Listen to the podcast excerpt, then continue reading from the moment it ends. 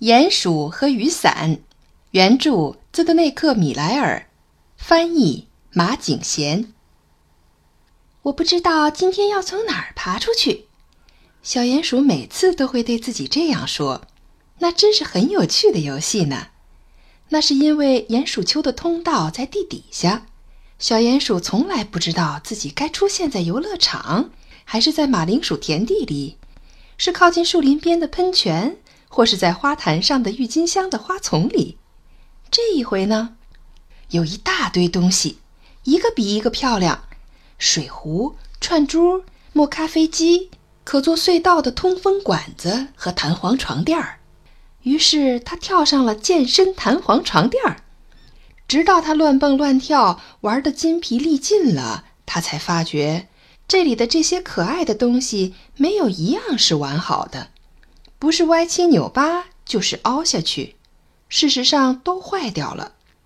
这就是他们为什么会被丢到这垃圾场来。我从来不丢弃东西，小鼹鼠想。东西坏了，我一定要把它修理好，修好又可以用了。他开始修理一把有条纹的小雨伞，这可不是件容易的事啊。他动了很多脑筋，最后总算把伞修好了。小雨伞像新的一样，小雨伞非常高兴，要答谢小鼹鼠。当风吹过，小雨伞像飞船在微风中航行；当风小了，它又像降落伞，慢慢往下降落。小鼹鼠高兴得不得了。小鼹鼠，小心点儿，注意你要落在哪儿了。三只小鸟不断地叫着，打断了小鼹鼠兴奋的思绪。这个警告正是时候。小鼹鼠刚好要落在小河上，它的左脚已经沾到水了。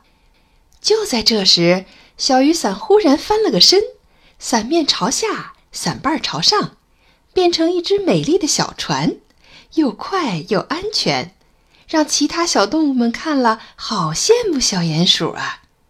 小鼹鼠不想一个人独享，好东西应该和好朋友分享。跟我一起来呀，乘着小船去旅行。小鼹鼠对着三只小鸟叫，又呼唤岸上张嘴呱呱呱叫着的青蛙。没问题，这将是非常成功的旅行。要是要是三只小鸟没有想到那个笨主意，去啄伞把上的按钮，它们啄得很用力，雨伞合起来了。这还用说？大家都知道，要把伞合起来，只要按一下按钮就行了。张开的伞可以当小船。伞一旦合起来，很快就往河底沉下去。三只小鸟吓得飞走了。小鼹鼠决定不顾一切困难，都要抢救小雨伞。还好，三只小青蛙来帮他了。不幸的是，哗啦哗啦的水声和吵闹声惊醒了河里正在睡觉的鲤鱼。它是条好心肠的鱼，可是它有些不合情理的鲤鱼习惯。它张开眼睛，总要马上吞些东西。他一口吞下小雨伞，只有伞把儿从嘴里露出来。现在怎么办呢？不用说，小鼹鼠绝不会放弃他的小雨伞。于是和鲤鱼展开了拔河比赛。比赛中，小鼹鼠碰到了小雨伞的按钮，小雨伞在鲤鱼的肚子里撑开了，鲤鱼变成了一条圆鼓鼓的怪鱼。它被吓坏了。鲤鱼像发疯似的从岸这边游到岸那边。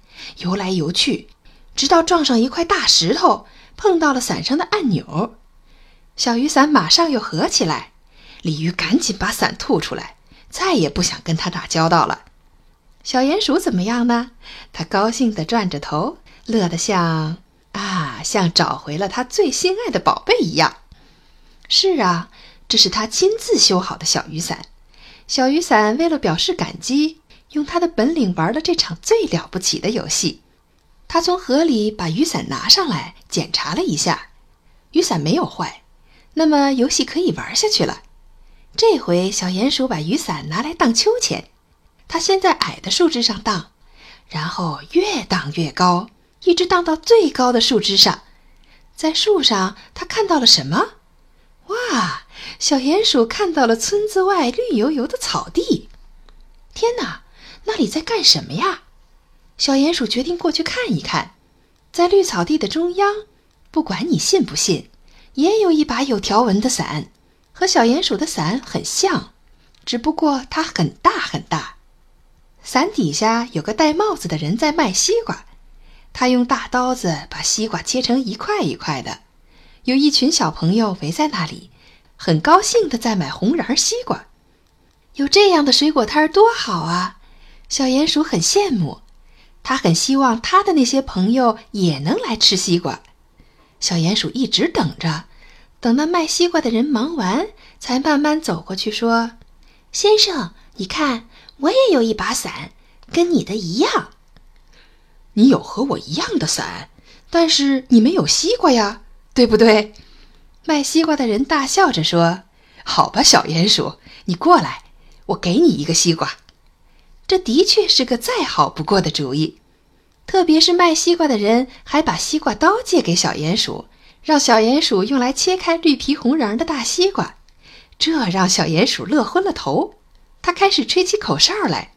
几分钟后，那三只小鸟和池塘里的青蛙都到了，连那从不到这草地来的长耳兔也来了。